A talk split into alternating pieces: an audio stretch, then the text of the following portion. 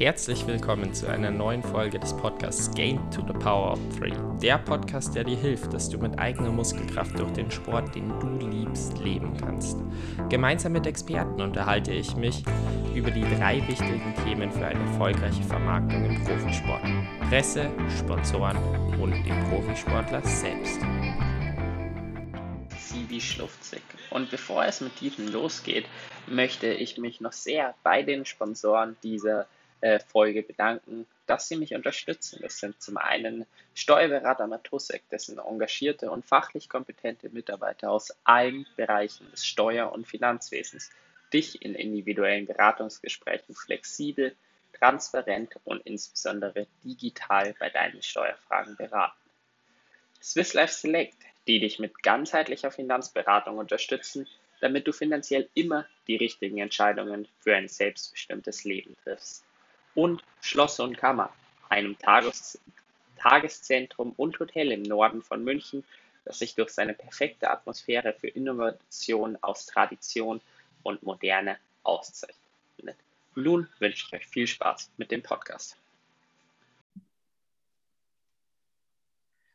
Heute zu Gast im Podcast habe ich Zibi Schlufzig. Zivi Schlufzig ist sicher in der Szene ähm, äußerst bekannt. Er ist der President of Board von Challenge Family. Aktuell widmet er äh, den Großteil seiner Zeit ähm, als Chefbundestrainer im Biathlon Nachwuchs, ist Mitglied im Board der PTO, Manager von Frederik Funk und im Triathlon und im Biathlon ja seit Jahren einfach ein äh, Tausendsasser, den man doch kennt. Und deswegen freut es mich wirklich, äh, dass du dir heute die Zeit genommen hast für den Podcast. Und ich bin sehr gespannt auf ein spannendes Gespräch mit dir. Herzlich willkommen, Sibi. Danke, Niklas. Äh, eine sehr schöne Vorstellung. Hört sich auf alle Fälle gut an. Äh, freut mich natürlich sehr und äh, ja, freue ich mich auf die Unterhaltung. Ja, mir, mich freut es eben sehr, dass du dir die Zeit genommen hast. Ähm, und ich bedanke mich auch dafür, dass du meine Vorstellung schon gut fandest. Ich bin aber überzeugt, ähm, jeder Gast hat, hat dann doch nochmal seinen eigenen Touch. Und deswegen stelle ich immer sehr, sehr gerne als erste Frage ganz simpel, wer bist du und was machst du? Also zuallererst bin ich Familienvater. Das ist für mich das Wichtigste. Das ist die Lebenserfüllung schlechthin. Habe zwei Kinder, die, äh, der eine hat jetzt gerade sein Medizinstudium beendet, die andere studiert Medien und Kommunikation. Ähm, ja, bin selber auch früher ähm, leistungssportmäßig äh, im Biathlon unterwegs gewesen. Das heißt, alles, was ich jetzt für den Biathlon-Sport mache, ist so ein bisschen, bisschen zurückzugeben äh, von dem, was ich an Erfahrung in den letzten ja, 20, 25, 30 Jahren gesammelt habe in unterschiedlichen Geschäftsbereichen. Ich habe es auch ähm, den, die Geburtsstunde der Sporternährung mit Powerbar mitbegleitet mit einem Freund aus USA in Europa. Äh, das war eigentlich auch so, eine, so, eine, so ein Meilenstein in der, in der, in der Berufskarriere. Dann später Powerweiser von Nestlé übernommen worden, wo ich dann noch über Jahre hinweg tätig war für, für Nestlé. Und Rest hast du eigentlich wunderbar erfasst. Äh, bin eigentlich in einem Ausdauersport seit eh und je mit ähm, dabei. Ich durfte natürlich über diverse Berufstätigkeiten vieles erleben, was Höchstleistungssport angeht und äh, ja, in den diversen Aufgaben, die ich jetzt äh, äh, erfülle, äh, versuche ich natürlich die Erfahrungswerte mal weiterzugeben. So würde ich das einfach mal kurz und bundig beschreiben. Was mich jetzt oder was für mich jetzt neu war, war, dass du selber auch äh, leistungssportlich im Biathlon tätig warst. Deswegen würde es mich jetzt freuen, wenn du uns einfach noch in deine sportliche Vergangenheit und aktuelle äh, Zeit äh, einholst. Ähm, ja, wie, wie war eben die Leistungssportkarriere bei dir und ähm, was machst du auch aktuell noch an äh, Challenge-Rennen? ja, also wie gesagt, ich habe den Biathlonsport äh, leistungsmäßig betrieben, war in der Nationalmannschaft, wie auch bei den Juniorenweltmeisterschaften dabei gewesen. Leider kurz vor den Olympischen Spielen gab es so einen äh, Streit mit dem nationalen Verband und äh, habe ich dann leider eine andere Karriere anschlagen müssen. Das war eine Trainerkarriere eigentlich, die ich geplant habe. Ich habe auch die ganzen Trainerlizenzen gemacht, von C, B, A bis zum Studium in Köln und war eigentlich auf dem Weg äh, Richtung, äh, Richtung äh, ja, berufliche Aufgabe im Trainerbereich. Habe auch äh, mit dem Deutschen Schiffverband und dem Bayerischen Schiffverband Gespräche geführt äh, Richtung hauptberufliche Tätigkeit. Und dann habe ich einen Freund kennengelernt, der Powerbar nach Europa gebracht hat und äh, habe mich doch dann für Powerbar entschieden und bin ich in eine andere Richtung abgedriftet, mehr so in, in den, in den geschäftlichen, in den, in den, wirtschaftlichen Bereich. Ähm, aber eigentlich mein ganzes Leben dem Ausdauersport treu geblieben. Ich habe äh, sehr intensiv äh, das Laufen vorangetrieben mit einigen Marathons. Ja, so 2,28 bin ich mal gelaufen.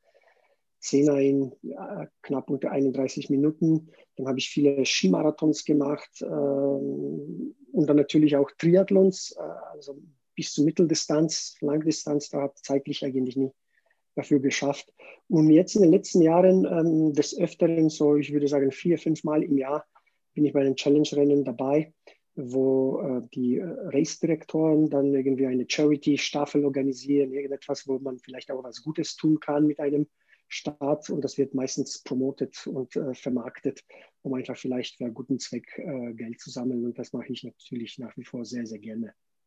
Ja, das ist auf jeden Fall eine sehr schöne Aktion. Wir haben uns persönlich ja auch kennengelernt äh, bei in St. Pölten äh, kurz vor ja unseren beiden geplanten Starts, ähm, wo aber dann leider die Staffel abgesagt wurde und dann äh, nur noch ich äh, starten konnte. Ähm, genau, aber äh, das jetzt nur mal dazu. Ähm, ich fand es sehr spannend, dass du jetzt gesagt hast, von Leistungssport und Trainer dann eigentlich ja schon fast eine 180-Grad-Drehung, wenn es auch immer noch um Sport definitiv ging, aber eben in, in die Wirtschaft. Ähm, warum kam der Schrift, äh, Schritt? Und ähm, was löst die Begeisterung dafür aus? Hm, also das war, das war wirklich so eine ähm, Situation, wo wir praktisch mit Powerbar angefangen haben, zuerst praktisch in Deutschland, dann Österreich, Schweiz und das ging dann relativ steil bergauf. Es war eine sehr spannende Aufgabe, nicht nur eine Marke aufzubauen, sondern auch äh, den gesamten Sporternährungsbereich. Davor gab es eigentlich so Sporternährung dem Sinne nicht. Ähm, und ähm, ja, ich wollte auch natürlich irgendwo nicht von anderen abhängig sein. Also es ist so, das war eigentlich eine, eine weitgehende Selbstständigkeit, wo man dann auch natürlich so ein bisschen diese Entrepreneurship mit einbringen könnte. Und das hat mich immer gereizt. Ich habe dann auch danach nochmal als, als ähm, Unternehmer eine, äh, eine Firma gegründet, wo ich beratend tätig war für, für verschiedene Marken. Es ging meistens um Business Development und Markenaufbau. Und äh, ja, und dann irgendwann äh, kam zum, zum äh, Begegnung mit, mit äh, den Kollegen aus äh, dem Bereich Challenge. Dann haben wir die Firma Challenge Family gegründet, wo wir praktisch, ähm, ja, glaube ich, eine sehr schöne weltweite, äh, weltweit agierende Serie aufgebaut haben mit knapp 40 Events in 26 Ländern. Und ich muss sagen, wenn es irgendetwas gibt, worauf ich sehr, sehr stolz bin, war praktisch der Zeitpunkt, als ich sagen wir mal, die Geschäftsführung übergeben habe an meine Mitarbeiter, äh, mit denen wir gemeinsam die letzten Jahre äh, den ähm, Aufbau der Marke vorangetrieben haben. Jord, Jeffrey und Richard, die auch den äh, Challenge Almere organisieren. Ähm, und auch die Race Directors, die wir äh, rund um die ganze Welt haben. Also Challenge ist in der Form organisiert, dass jedes Rennen hat einen Race Director vor Ort, der praktisch diese diese, diese Dinge vor Ort leitet, managt und steuert, äh, die Verankerung und Verwurzelung äh, von, von dem Challenge-Rennen bei der lokalen Bevölkerung gewährleistet. Und das sind ja alles passionierte, sehr, sehr engagierte äh, Menschen. Die meisten sind auch selber Athleten. Das ist natürlich auch super, super gut. Und ich glaube, sagen zu dürfen, dass man das auch spürt, wenn man zu Challenge-Rennen hinkommt. Man fühlt sich als Athlet wahrgenommen, als Mensch wahrgenommen und ähm, am Ende des Tages sind wir alle Teil eines Ökosystems. Da gehören natürlich Medien, da gehören die Sponsoren, da gehören politische Kräfte, Tourismus, äh, die Organisatoren vor Ort, natürlich Athleten, Profis. Ähm, und es ist, glaube ich, wichtig, dass, dass jeder einen kleinen Beitrag dazu leistet. Ja, ich fand es jetzt sehr schön. Du bist schon ziemlich auf die Stra Frage eingestiegen, die ich jetzt gerne als nächstes gestellt habe zum Thema Challenge, ähm, nämlich was macht die Rennen von äh, Challenge aus und besonders? Vielleicht magst du die ja nochmal speziell trotzdem hm. beantworten. Also ich glaube von allen Dingen die Menschlichkeit, einfach die Werte, die wir, die, die, die uns alle zu dem Sport geführt haben. Also wir, wir, wir sind aus einem bestimmten Grund zu dem Sport Triathlon dazugekommen. Das ist ja für einen vielleicht die Bestleistung, für nächsten Freundschaften, für den übernächsten vielleicht auch mal eine ganze Familie mit äh, dabei zu haben. Ähm, also das sind ja viele, viele unterschiedliche Gründe. Und ich glaube, man findet sich wieder bei den Challenge-Rennen. Man spürt, dass da wirklich Menschen äh, hinter den Kulissen arbeiten, die Helfer, die mit dabei sind, sind mit Leib und Seele mit dabei. Äh, und ich glaube, man fühlt sich einfach willkommen. Und ich glaube, das ist eigentlich so ein Prädikat von der Challenge Family, äh, was wir auch in Form von, von ähm, Statements, We are Triathlon, We are Family, ähm, das sind, glaube ich, auch Dinge, die man spürt äh, an allen Orten der Challenge-Familie weltweit. Du hast jetzt auch schon erwähnt, dass du inzwischen die äh, operative Geschäftsführung abgegeben hast und als äh, President of Board größtenteils für die strategische ähm, Weiterentwicklung von Challenge zuständig bist. Und da würde es mich jetzt einfach mal interessieren. Magst du uns da mal deine jetzt aktuellen Aufgaben vielleicht äh, näher bringen? Ja, super gerne. Also wie gesagt, Ende 2019, 2019 war unser erfolgreichste Jahr bis dato.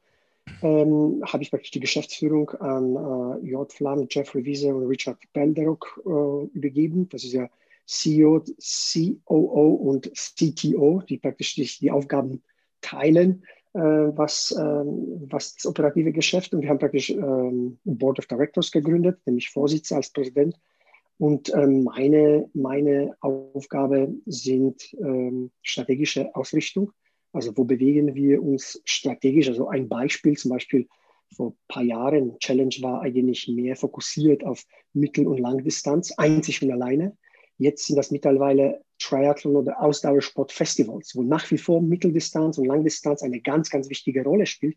Aber wir versuchen auch eine größere Gruppe von Athleten und, und Ausdauersport interessierten Menschen zusammenzubringen. Und ich glaube, das passt auch wunderbar zu der Challenge Family. Familie bedeutet etwas Inklusives und es ist für uns auch unheimlich wichtig, dass unsere Athleten, man sieht das auch im Hintergrund, die Ziellinie überqueren mit Freunden und Familie. Das, äh, ich habe mal Stories gehört, wo bei anderen Rennen man da, dafür Tickets kaufen muss. Das ist ja kompletter Wahnsinn. Wir, wir, wir äh, äh empowern die Leute einfach mal die Freude und den ganzen Weg äh, gemeinsam zu bestreiten. Wir sehen auch eine Wandlung, ähm, dass die Menschen eigentlich immer mehr zusammen die Dinge erleben wollen. Man sagt nicht umsonst, geteilte Freude, Freude ist die äh, schönste Freude.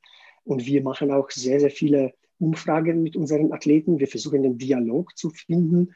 Wir, wir reagieren auch auf die Bedürfnisse von unseren Athleten. Und das versuchen wir natürlich auch äh, zu verpacken in unsere strategische Ausrichtung. Wo geht es hin? Welche Länder, welche Kontinente? Wir haben auch viele Sachen jetzt in den letzten Jahren ähm, ähm, eingeführt, die, meine ich, maßgeblich waren. Zum Beispiel diese World Bonus. Das heißt, Athleten, Profiathleten können bei allen Challenge-Rennen weltweit Punkte sammeln. Und am Ende des Jahres zahlen wir eine größere Summe an die Athleten äh, aus. Das war sicherlich mal ein ganz, ganz wichtiger Punkt. Man hat gesehen, auch unsere Profifelder sind exorbitant gestiegen. Zum einen, weil die Profis sich sehr, sehr wohl fühlen und auf der anderen Seite, wir, auf der anderen Seite, wir respektieren natürlich auch deren Arbeit und versuchen die dann äh, entsprechend auch dafür zu, zu entlohnen im Rahmen der, der, der Möglichkeiten. Die nächste Sache ist auch diese World Ranking, die wir praktisch auf Basis von Preisgeldern, die die Sportler äh, gewinnen weltweit, ähm, werden dann dementsprechend gerankt. Also das sind so, sagen wir mal, strategische Veränderungen, äh, Anpassungen, auch der Qualifikationsmodus für die Championship. Also es gibt ja praktisch die äh, World Triathlon Series, es gibt die Olympics, es gibt European Championships, es gibt Ironman 70.3, es gibt ja Kona, es gibt das und jenes. Wir haben gesagt, wir setzen praktisch einen drauf, machen wir the Championship und so wie Challenge Family schon immer gewesen ist, sind wir auch in dem Fall sehr inklusiv. Das heißt, wir laden Kona Champions, wir laden 70.3 Champions, Olympic Champions, WTS Champions, ITU Champions und so versuchen wir natürlich auch etwas, ähm, ja, einen, einen, einen, einen Beitrag zu Wachstum des Sportarts zu leisten hast jetzt schon äh, sehr viele verschiedene Punkte genannt und bist auch ab und zu eben in die zukünftige Entwicklung schon eingestiegen. Ähm, aber weil jetzt strategische Planung einfach so ein äh, großer Punkt ist, eben, den du bei der Challenge Family übernimmst, würde mich jetzt interessieren, was sind denn die Ziele von der Challenge Family, die ihr in den nächsten Jahren erreichen möchtet, beziehungsweise hm. wohin soll die Entwicklung gehen? Ja, also ich, ich glaube, Challenge äh, bzw. Äh, Triathlon hat, hat etwas Besonderes an sich. Also ich glaube, Langdistanz-Triathlon oder Mitteldistanz-Triathlon, das betreibt man nicht, das lebt man. Das ist ein Teil des Lebensstils, so würde ich äh, es äh, sagen. Ähm, das heißt, wir, wir, wir haben natürlich noch unwahrscheinlich viel Potenziale als Sportart. Ich glaube, die PTO, Professional Triathlon Organization, leistet unwahrscheinlich viel gute Arbeit, um die Sportart wachsen zu lassen über Broadcasting, über Medienarbeit und so weiter und so fort. Und wir als, als, als äh, Organisatoren versuchen auch einen Beitrag zu leisten, indem wir mehr vielfältige Rennen anbieten, wo wir auch natürlich den Nachwuchs mit ins Boot holen, wo wir wirklich Kids und Juniors Rennen innerhalb der Challenge-Events äh, äh, implementieren.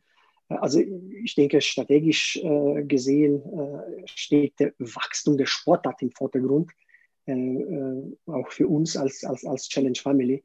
Und ich glaube, alle, die in dem Ökosystem Triathlon unterwegs sind, sollen sich auch darauf fokussieren, dass wir einfach mal bedeutungsvoller als Sportart werden, weil die Potenziale des Triathlonsports die, eigentlich die drei populärsten Bewegungsarten ähm, vereint, äh, enorm groß ist. Ja, das denke ich auf jeden Fall auch. Und ich finde es jetzt tatsächlich spannend, dass eben die Hauptantwort wirklich ist, ähm, mehr Menschen in den Sport zu holen bei der strategischen Planung. Ähm, da würde mich, würd mich jetzt gleich einfach noch ähm, tatsächliche strategische Schritte interessieren, die in den nächsten Jahren gemacht werden müssen, um oder gemacht werden können, um mehr Menschen in den Sport zu holen. Hm. Ja, also wir sind natürlich als Challenge Family ähm, in einer sehr bequemen Situation, in Anführungszeichen. Das heißt, wir können uns leisten, eine Bewegung in eine oder andere Richtung, ohne dass wir das mit irgendeiner Private Equity oder mit irgendwelchen Hedgefonds das klären zu müssen. Das ist natürlich ein Riesenvorteil, den wir haben gegenüber anderen, die dem Markt tätig sind. Ähm, das heißt, wir setzen uns zusammen und über mehrere äh, Schritte besprechen wir, was ist die Ausrichtung in den nächsten Jahren. Also wir sind ja immer noch als Marke unterrepräsentiert, zum Beispiel in Nordamerika. Ja, auch in Asien gibt es Wachstumspotenziale. In Europa gibt es ja noch viele tolle Destination-Länder, wo man praktisch auch die Athleten ähm, abholen kann. Und ich glaube, äh, jetzt auch aufgrund von Corona wird sich auch die, die Reisetätigkeit äh, oder die, die, die Gewohnheiten der Athleten werden sich ändern. Also ich glaube schon, dass viele werden auf äh, lange Flugreisen verzichten und eher praktisch in der näheren Umgebung, Umgebung äh, äh, Wettkämpfe äh, suchen oder, oder, oder, oder, Rennmöglichkeiten suchen. Das heißt, da müssen wir auch sozusagen verfügbarer werden, um Leute auch abzuholen. Und wir, wir haben auch an mehreren Standorten zum Beispiel Kooperationen mit den Schulen. Äh, nur als Beispiel in Neuseeland äh, bei Challenge Wanaka äh, ist der Triathlon in Schulcurriculum integriert und über das ganze Jahr laufen Qualifikationswettkämpfe und zum Challenge Wanaka starten 1200 Kids, die praktisch das Finale austragen. Also das ist natürlich perfekte Beispiel, wie man letztendlich die Kids abholen kann. Oder Challenge Taiwan, das wissen wahrscheinlich die wenigsten, aber Challenge Taiwan ist das größte Langdistanzrennen der Welt mit über 6000 äh, Teilnehmern im Jahr 2021. Äh, und da ist auch diese Kids-Sport ähm, äh, Juniors sehr, sehr groß geschrieben. Also ich glaube schon, dass wir dann auch bei den jungen Jahrgängen anfangen müssen, die sukzessive in den Sport zu führen. Also Zusammenarbeit mit den Schulen, Zusammenarbeit mit ähm, äh, Tourismusverbänden, mit den staatlichen Behörden, um einfach mal die Sportart, die so ja, so emotional äh, ist und so, so vereinnahmt uns, äh, uns alle ähm, näher zu bringen. Gerade für Kinder ist dann auch das Thema Vorbilder im Sport extrem wichtig. Ähm, und da ist Profisport natürlich eine extrem große Rolle. Und die Entwicklung geht ja bei Challenge Family stark in die Richtung, dass Profisport stärker gefördert wird, gerade in Verbindung mit der PTO. Deswegen würde mich jetzt da noch interessieren, ähm, was wird denn bei der Challenge Family vorangetrieben, um den Profisport zu fördern? Hm. Also ich habe schon den äh, World Bonus mal erwähnt, den wir vor zwei, drei Jahren eingeführt haben. Wir haben praktisch mit Belinda Granger einen Pro Athletes Liaison, der praktisch alle Angelegenheiten des Profitums sozusagen äh, mit, mit in der Hand hält. Wir haben die Championship, wo wir dann auch enorm hohe Preisgelder auszahlen, wo auch die Qualifikationssysteme, wie schon gesagt haben, sehr offen, sehr inklusiv gestaltet sind. Für mich, Profiathleten, sind der kritische, kritische Bestandteil des Ökosystems. Äh, das ist sozusagen ja äh, Icing oder Cake. Äh, das ist etwas, was natürlich uns alle elektrisiert, äh, denn, denn, äh, den Amateursportler, die Medien, ähm, die Broadcaster, das ist etwas, was, was sehr, sehr viel, worauf sehr, sehr viel Fokus gelegt wird. Und ich glaube, wir haben auch einen riesigen Vorteil, dass ein Age-Grupper oder ein, ein Altersklassenathlet und Profi an der gleichen Startlinie stehen, die gleiche Strecke bewältigen. Da gibt es ja extrem wenige Sportarten, äh, wo man sozusagen, wie die Amis das, das zu, zu, zu sagen äh, pflegen, inside the ropes. Da gibt es ja kaum Sportarten, wo man gleichzeitig mit den Profis in gleicher Form auch ausübt. Das ist, ist ja vielleicht äh, Skimarathon oder, oder, oder Laufmarathon oder Laufwettkämpfe. Aber, aber ansonsten ist es so, dass praktisch der Amateursportler eher ein Beobachter ist von dem Profisport und äh, trägt seine Wettkämpfe irgendwo auf einen anderen äh, Platz oder eine andere Plattform. Und äh, im, im Mittel- und Langdistanz-Triathlon ist das einfach, ja, wir teilen uns die Startlinie mit den Profis und da glaube ich, ist es extrem wichtig, das zum Vorschein zu, zu bringen, das bewusst zu machen. Das ist ja nicht selbstverständlich, das ist eine Rarität. Und ich glaube, wie ich schon gesagt habe, PTO ähm, leistet da unheimlich gute Arbeit. Und, und ähm, ich bin ja da seit äh, Jahren extrem engagiert in dem Bereich, weil ich sehr stark daran glaube, dass wir Heroes brauchen. Wir brauchen die herausragende Persönlichkeiten in unserer Sportart. Und ich muss ehrlich sagen, ich durfte wirklich sehr, sehr viele Athleten, äh, Profiathleten, viele Olympiasieger in sehr, sehr vielen Sportarten kennenlernen. Aber die Charaktere, die es im Triathlonsport gibt, ähm, die, sind, die sind schon äh, außergewöhnlich. Das liegt wahrscheinlich auch daran, dass man so unwahrscheinlich viel Kraft und Zeit und Aufwand betreiben muss, um erfolgreich zu sein. Ja, du, ähm, ein Thema, was auch für die Förderung eben sehr, sehr gut tut vom Profisport, beziehungsweise dann eben wieder für die ganze Sportart, ist ähm, ja doch schon das immer noch relativ neu gegründete, beziehungsweise vor eineinhalb Jahren dann mit dem Relaunch ähm, die PTO, wo ihr ja auch eine sehr nahe Zusammenarbeit eben führt und du selber auch aktiv bist. Da würde mich mal interessieren, wie ist denn die Zusammenarbeit zustande gekommen? Und äh, vielleicht kannst du ja auch schon einen kleinen Ausblick ähm, auf The Championship äh, geben, wo ja auch die äh, PTO-Meisterschaft mit integriert sein wird. Ja, also es ist so, dass ähm, bei einem der Challenge-Rennen, also vielleicht nochmal einen Schritt zurück.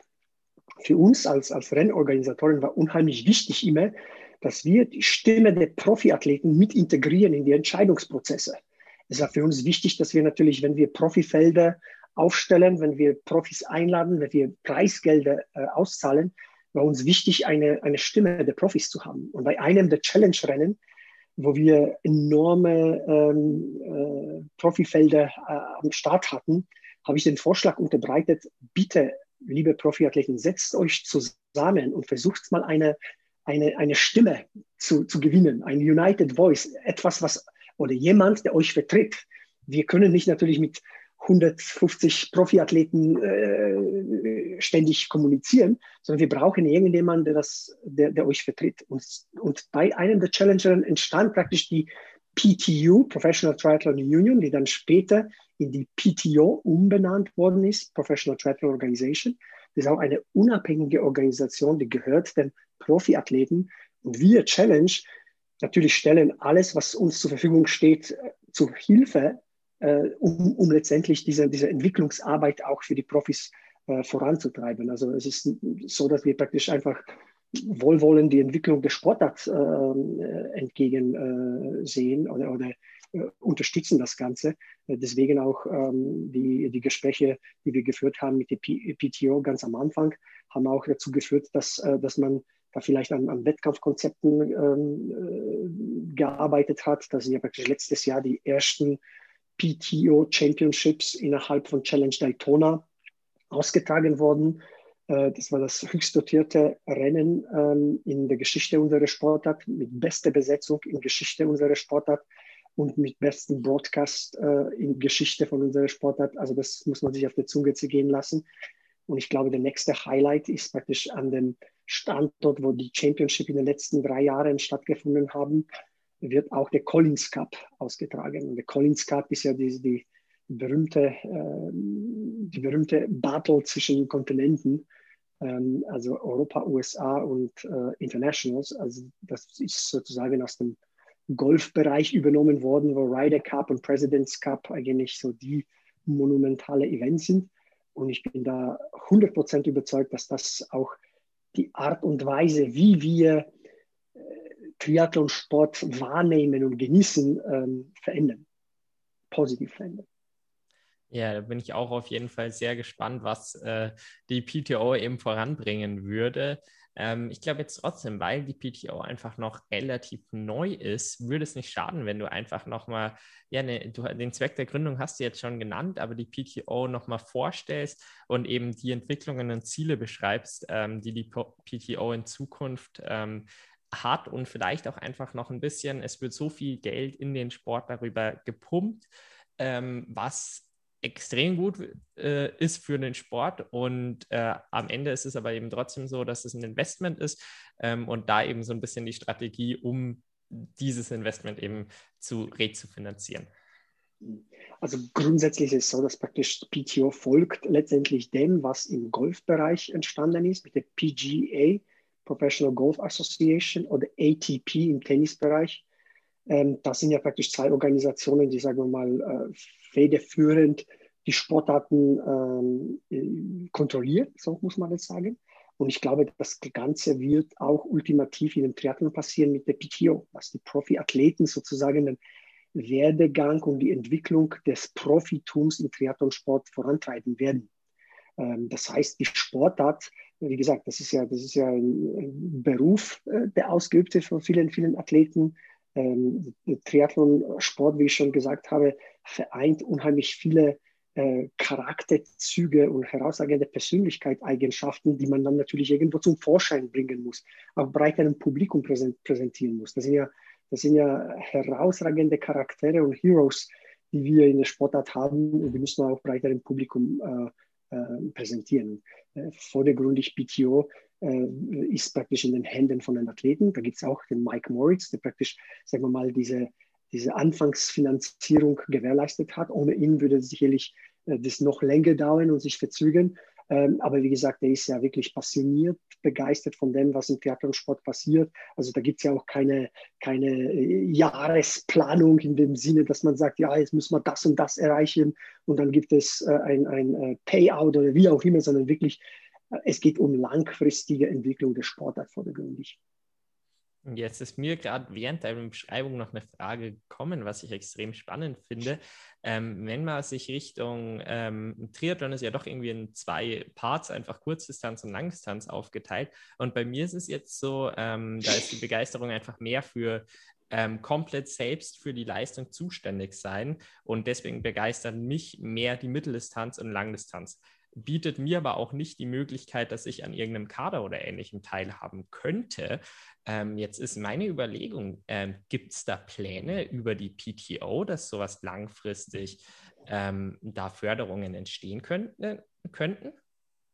Ja, also das läuft jetzt schon. Also man hat vielleicht mitbekommen, dass es praktisch auch ähm, ähm, weibliche Athletinnen, die jetzt äh, äh in die Schwangerschaft, in der Schwangerschaft sind, bekommen auch Gelder, um letztendlich diese diese Zeitperiode zu überbrücken. Also da werden sicherlich noch weitere Projekte und Ideen äh, umgesetzt. Aber du hast es schon angesprochen, diese Differenzierung, also die Trennung, die es in unserer Sportart gibt, gibt es praktisch ähm, zwischen der olympischen Distanz und der Langdistanz oder Mitteldistanz.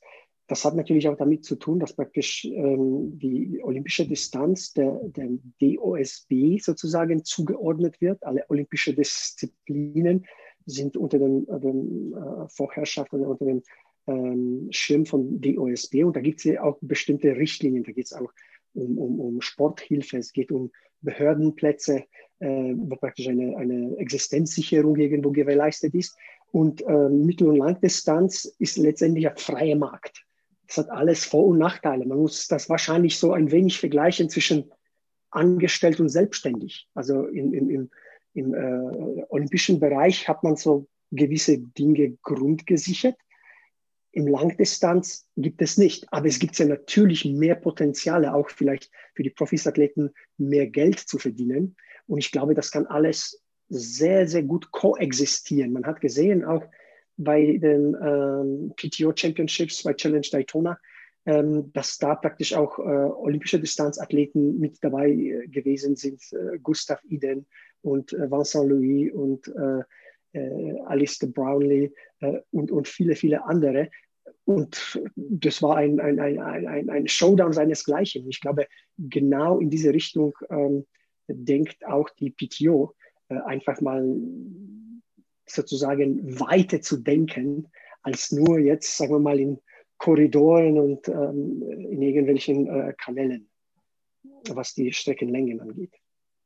Ja, da bin ich mal wirklich gespannt. Und ich meine, äh, in Daytona war ja auch eben eine Zwischenlänge, ähm, die dann eben ja vielleicht eher der Ausgleich zwischen Kurz- und Langdistanz, warum jeder eben dort starten konnte. Und das ist sicher auch ein Grund, war durch die vielen extrem starken Athleten, ähm, die am Start waren, dass Challenge Daytona so erfolgreich war. Ich glaube, es kommt auf noch viele weitere Faktoren an und ähm, da würde mich jetzt mal interessieren, äh, warum denkst du, dass die Challenge äh, Daytona so erfolgreich war? Ja, also so wie du schon selber gesagt hast, äh, die Besetzung war einmalig, äh, das Preisgeld war äh, einmalig, auch die Strecke war einmalig mit, dem, mit der Daytona Distance.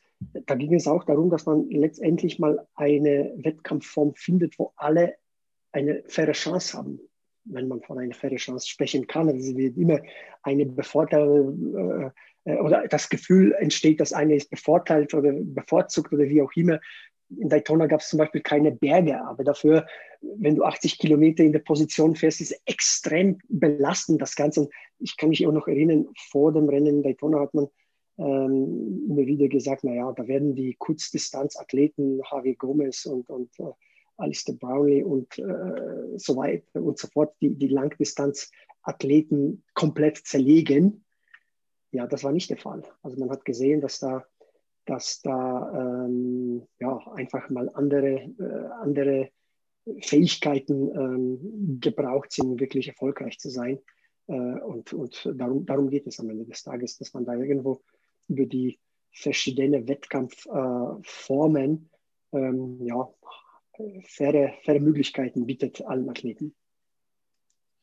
Und ein weiterer Punkt ist, glaube ich, auch noch das äh, Thema Broadcast, beziehungsweise die ganze Aufziehung dieses Events. Magst du vielleicht in die Richtung noch erwähnen, was äh, da in, ja, was da eben richtig gemacht wurde, ähm, was vielleicht auch eben noch ähm, Entwicklungen sind ähm, zum Broadcasting, die es noch spannender machen könnten, wie zum Beispiel Live-Watt-Daten oder eben wirklich aufbereitet. Ich bin da mal gespannt, wenn der Podcast rauskommt, ähm, dann, dann wissen die Leute wahrscheinlich schon be äh, Bescheid. Da kommt wahrscheinlich auch einiges jetzt eben am Samstag ähm, im, im Allgäu. Ähm, aber da könnt ihr ja auch mal erzählen, was jetzt eben so die, die Ideen in Sachen Broadcast noch für die Zukunft sind.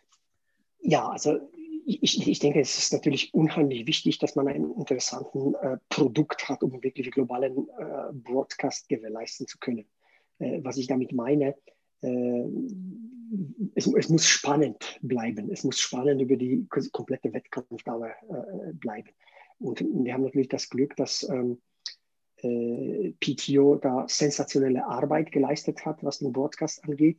Wir hatten praktisch mit der, äh, mit der Nesca Production auch einen Partner gehabt, der unglaublich äh, äh tolles Produkt äh, aufgebaut hat mit den ganzen Graphics, wo du live gesehen hast, in welchen Positionen sich die Athleten befinden. Das war wirklich Novum in dem Triathlonsport. Üblicherweise, wenn man so irgendwo äh, eine Fernsehübertragung von Mittel- und Langdistanz äh, anschaut, das ist ja schon, da muss man schon unglaublich motiviert sein, das von äh, Wire to Wire anzuschauen. Und das war, glaube ich, ein Riesending in, in, in, in, in Daytona. Und so wie du schon gesagt hast, um das Ganze noch attraktiver zu machen, glaube ich, braucht man das, was schon im Radsport praktiziert wird, wo man auch live ähm, Wattwerte bekommt, live Pulswerte bekommt, live Geschwindigkeit äh, äh, bekommt. Solche Geschichten, also da das ist natürlich schon auch ähm, der Kostenfrage. Äh, also die, die, die, die, Produktion in Daytona, das hat sehr, sehr viel Geld gekostet, aber ja, wenn wir die Sportart weiter bewegen wollen, da gibt es keinen anderen Weg. Da muss man einfach auch in diese Richtung denken und in diese Richtung die Dinge mal äh, entwickeln.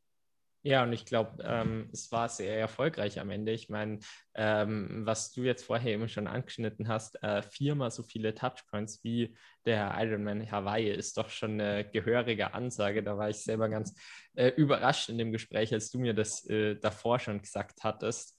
Äh, das finde ich schon, ist, ist eine Ansage, aber zeigt eben auch, wenn, wenn Investment getätigt wird, äh, die richtigen Felder dann am Start sind, des Broadcasting stimmt, dass dann äh, eben auch was hinten rauskommt.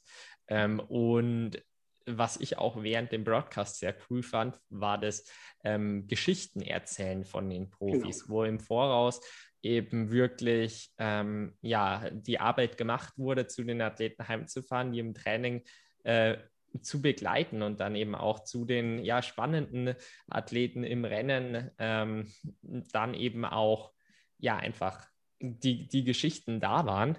Und äh, das war, glaube ich, auch noch ein Punkt, der sehr wertvoll war, um das eben langfristig spannend zu machen. Und du hast ja schon absolut, gesagt, absolut. Die, die Geschichten von Athleten sind eben was, was enorm spannend ist. Und diese können Athleten ja auch äh, selber erzählen, was dann auch wieder den Sport größer macht. Und deswegen, ja, wollte ich mal fragen, was eben Athleten tun können, um ja. den Sport äh, auch voranzubringen.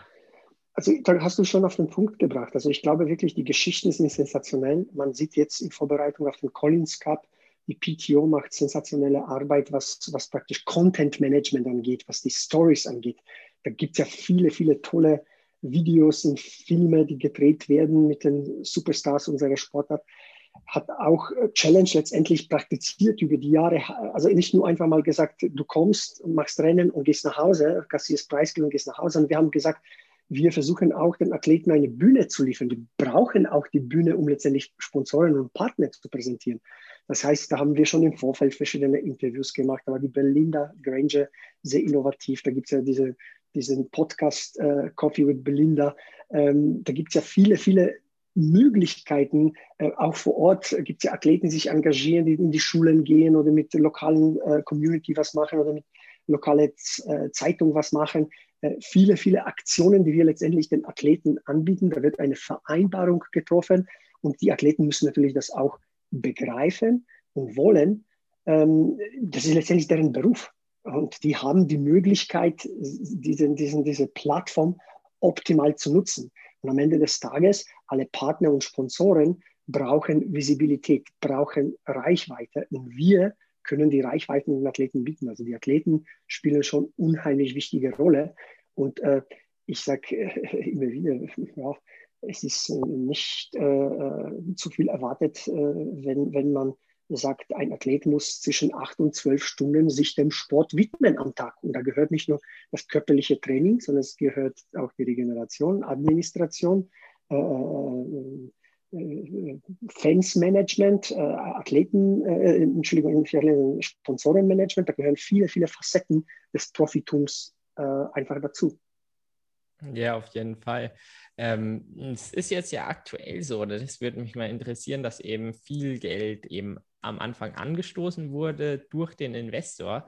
Und ich kann mir jetzt noch nicht vorstellen, dass quasi durch den einen großen Erfolg des in Daytona schon profitabel ist. Und deswegen würde mich ja interessieren, ähm, stimmt die Entwicklung für Profitabilität und was muss da noch gemacht werden, um diese sicherzustellen? Also das ist ja definitiv noch ein sehr, sehr lange Weg. Also da irgendwo von Profiten zu sprechen, äh, das haben wir noch jahrelang entfernt. Ähm, ich sage immer, man muss auch sich ähm, auf andere Sportarten mal berufen. Wie, wie, wie funktioniert das? Ich habe über Golf gesprochen, über, über ähm, äh, Tennis gesprochen, aber auch im, im, im Biathlon. Da, da hat es auch gedauert, bis das Ganze zum, zum Tragen kam. Aber da, das hängt einfach mal immer damit zusammen, dass alle irgendwo in einem Ökosystem an einem Strang ziehen. Die Athleten brauchen Visibilität. Wenn sie Visibilität haben, kriegen sie gute Sponsoren. Wenn gute Sponsoren kommen und bereit sind, Geld zu investieren, gibt es auch andere, die fähig und willig sind, auch zu investieren. Und, und du hast ja gesagt, es ist ja viel Geld reingepumpt worden. Aber das ist absolut relativ. Was, was, was, was ist viel Geld? Vergleiche das jetzt, am Wochenende gab es äh, Wimbledon, der Sieger hat zwei Millionen kassiert ja, ist es 100.000, was, was als äh, Siegesprämie äh, gab es äh, in, in, in Daytona viel Geld? Ja, für Triathlon-Verhältnisse ja, aber für Profisport im Großen und Ganzen relativ. Von daher, man muss irgendwo mal das größere Bild vor den Augen fallen. Natürlich, aus der Perspektive der Sportart ist es sehr, sehr viel und hat sich unwahrscheinlich viel bewegt. Aber wenn man das größere Bild in Betracht zieht und auch die Potenziale sieht, da gibt es ja noch ja, sehr, sehr viele Entwicklungsmöglichkeiten für unsere Sportart. Und das ist, glaube ich, auch eine sehr wichtige Sichtweise, äh, die du eben da mitbringst, ähm, dass eben ja größer gedacht wird. Und jetzt würde mich ja fragen, siehst du die tatsächliche Chance, dass Triathlon durch die PTO ähm, zu einer ja, Massensportart äh, sich entwickelt in den nächsten Jahrzehnten? Also wie gesagt, man sieht schon alleine an den äh, Altersklassenathleten, wie, wie, wie, wie, stark eigentlich die Sportart gewachsen ist in den letzten Jahren. Zum einen. Auf der anderen Seite, wenn es ein interessantes Produkt gibt, Broadcasting-Produkt, wie gesagt, äh, PTO Championship Challenge Daytona ist ein Paradebeispiel, gibt es ja auch sehr, sehr großes Interesse. Also man muss auch ein sehr interessantes Produkt anbieten. Man hat wiederum als Gegenpol gesehen, in der Vergangenheit gab es ja Produktionen von verschiedenen Rennen, die einfach schlecht waren und da kriegt man auch nicht die Zuschauer begeistert für unsere Sportart. Da muss schon wirklich ein, ein, ein, ein ja, sehr professionelles äh, äh Produkt geben, der dann auch natürlich äh, über Distribution in, in, in weltweite Kanäle äh, äh, ja, präsentiert wird. Und ich glaube, das, das ist ein Prozess. Das wird sicherlich nicht über Nacht passieren. man natürlich auch, muss man sagen, in den letzten eineinhalb Jahren hat uns irgendwo auch die Situation mit Corona ähm, ein wenig äh, Dinge vor die Augen geführt. Es waren wenige Rennen, die stattgefunden haben. Die, die stattgefunden haben, wie äh, Challenge St. Pölten äh, oder äh, Challenge Walchsee oder äh, Challenge Daytona, äh, Challenge Miami. Man hat gesehen, was für ein unwahrscheinlich großes Interesse gibt es wenn da auch äh, tolle Produktionen stattfinden. Also ich, ich bringe mal auch ein Beispiel, das sagen wir mal aus, der, aus, den, aus den eigenen Reihen kommt. Äh, die Jungs von äh, Pushing Limits, die, die machen sensationelle Arbeit, meiner Meinung nach. Die Art und Weise, wie sie unsere Sportart präsentieren, ähm, und wie sie praktisch die Athleten mit integrieren und deren äh, ja, persönliche Integration in diese Sportart zeigt, dass praktisch die Wachstumsraten enorm sind, weil die einfach mal ein gutes Produkt haben. Und ich glaube, wenn jeder in diesem Ökosystem Triathlon einen Beitrag leisten, wird auch unsere Sportart noch eine enorme, enorme, enorme äh, Steigerung äh, erleben. Ja, auf jeden Fall. Und jetzt hast du schon Pushing Limits angesprochen. Da ist ja auch dein äh, Athlet, den du als Mentor slash Manager betreust, ähm, als, wie heißt er aktuell, ich glaube, Edelpraktikant, ähm, auch immer wieder aktiv. Und ich finde, bei Fred ist es eben auch ein ga ganz schönes äh, Beispiel, wie die Entwicklung eben vonstatten gehen kann. Ähm, und da, ja, du bist eben als Mentor und Manager, deswegen jetzt einfach mal die Einstiegsfrage noch in das Thema. Ähm, für was bist du denn genau zuständig bei Fred?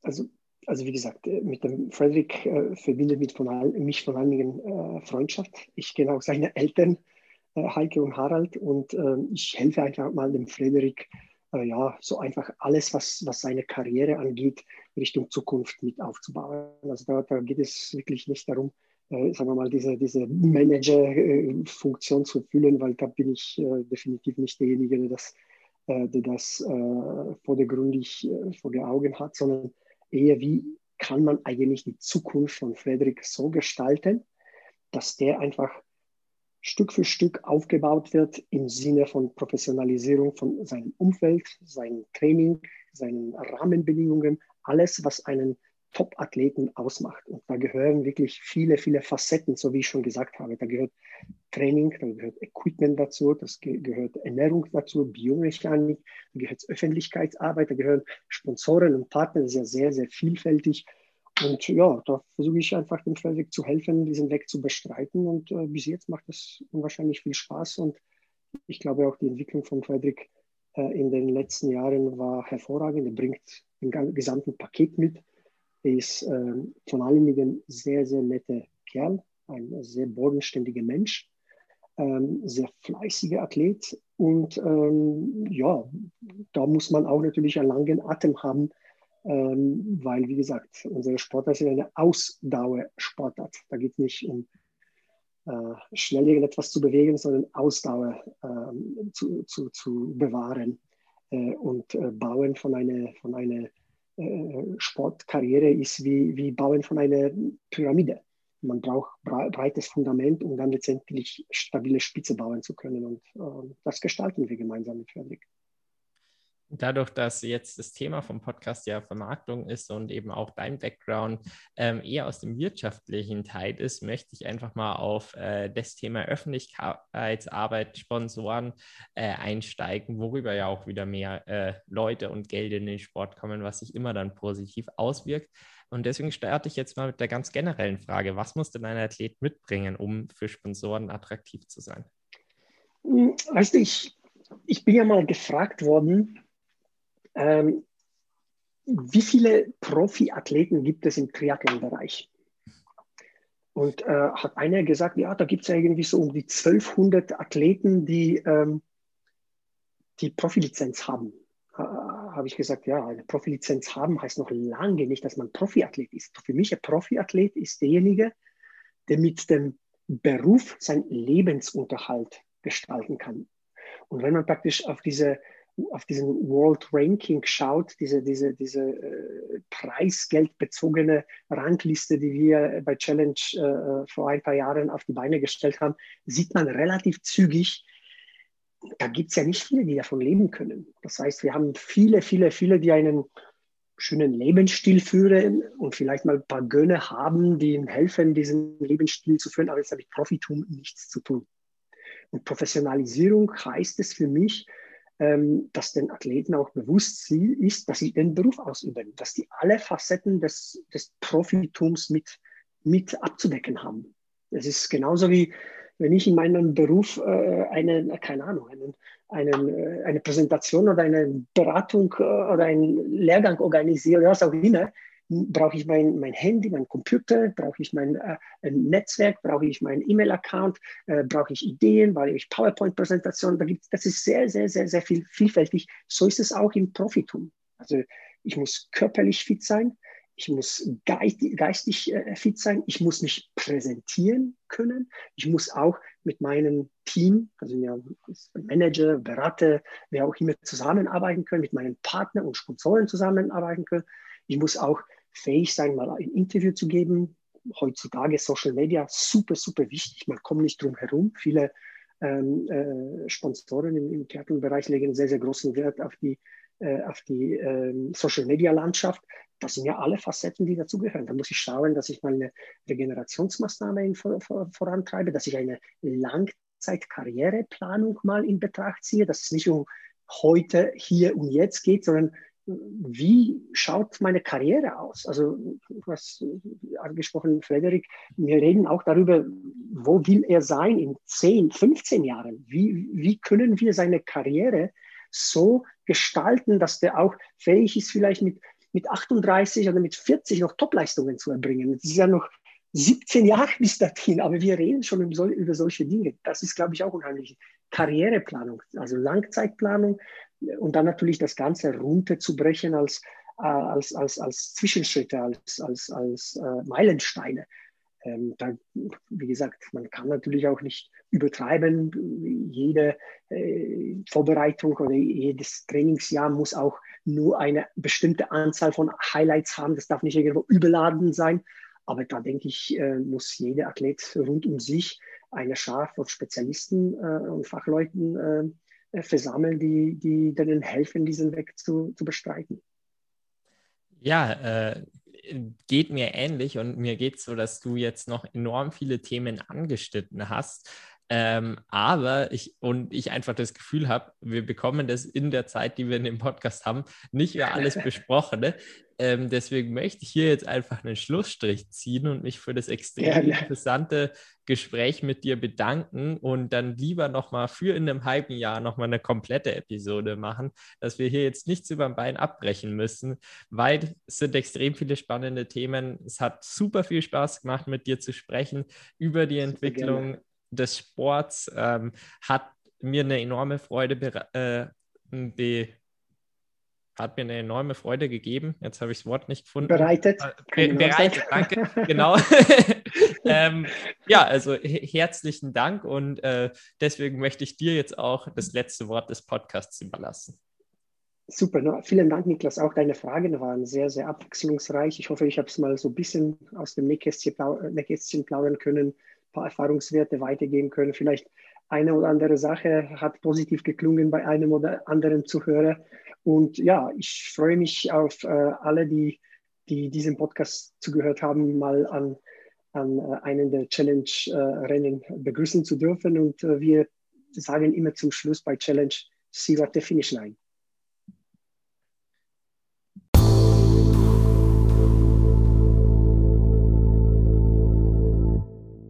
Vielen Dank, dass du diese Folge mit Sibi Schlufzig bis zum Ende gehört hast. Ich hoffe, sie hat dir gefallen und wenn das der Fall war, dann teile sie doch gerne mit jemandem, für die diese auch spannend sein könnte.